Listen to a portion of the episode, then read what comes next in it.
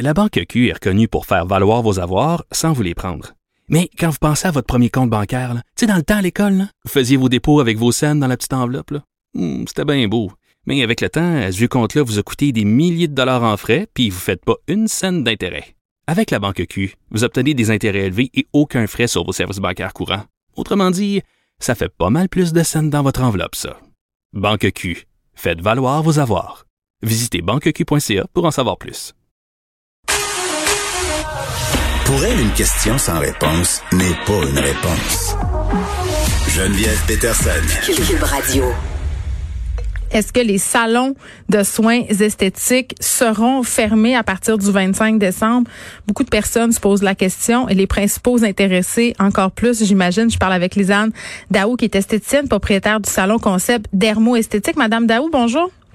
Bonjour, comment allez-vous? Écoutez, euh, ça va bien, mais je dois vous avouer que j'ai pris mon rendez-vous chez le coiffeur à 16 h ce soir en prévision, ben en prévision d'une éventuelle euh, refermeture parce que ça me tente juste pas euh, de gérer une repousse pendant huit semaines, d'autant plus qu'on sait pas combien de temps ça va durer. On est puis ça a l'air superficiel, mais quand même c'est une préoccupation mhm. pour plusieurs personnes. Euh, tout porte à croire qu'on va fermer les services non essentiels à compter du 25 décembre. on va attendre l'annonce à 17 h évidemment pour confirmer tout ça. Euh, Madame Daou, lors de la première vague, on a fermé euh, tous les services esthétiques. Euh, j'imagine que vous avez euh, peur d'être dans l'eau là, dans le cadre de cette annonce-là qui aura lieu tantôt. En fait, c'est difficile de, répondre si oui ou non on va être mentionné. D'après moi, d'après moi, oui, et certaines consoeurs également. Ouais. Euh, on est on est prêt. On se dit euh, déjà que le contrat social que le gouvernement nous avait demandé, on s'était dit bon, on, va fermer durant la période des fêtes parce que nous c'est notre plus grande période en fait là. Donc on était prêt là, la majorité de fermer là pour la période des fêtes.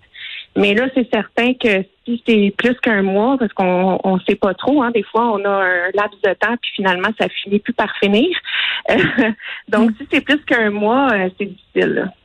Ben oui, puis justement, euh, je parlais à certaines euh, coiffeuses, des coiffeurs aussi, qui disaient que si ça se confirmait un peu plus tard, bien évidemment avant le 25, là, ils envisageaient de rouvrir euh, leur commerce tard, jusqu'à minuit, les jours mhm. avant la fermeture. Est-ce que c'est quelque chose que vous envisagez?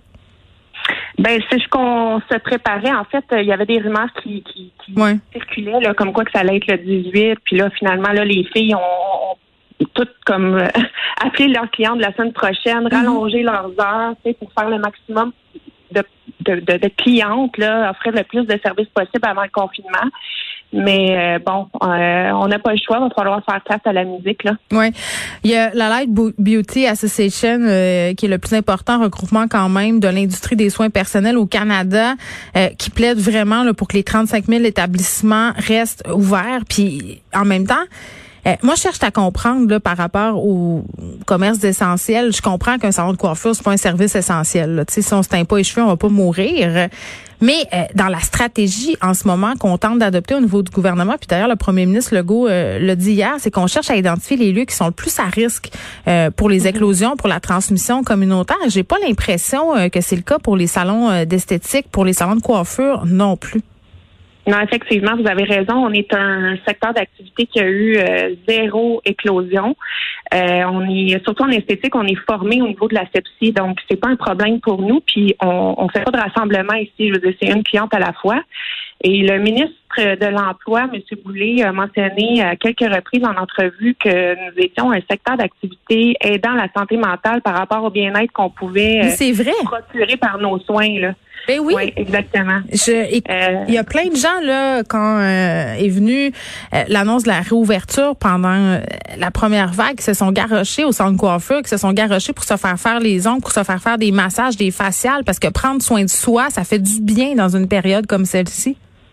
Exactement. Puis nos horaires n'ont pas arrêté là. Je veux dire, on était oui, c'est la folie. C'était fou. Stressait fou, fou, fou.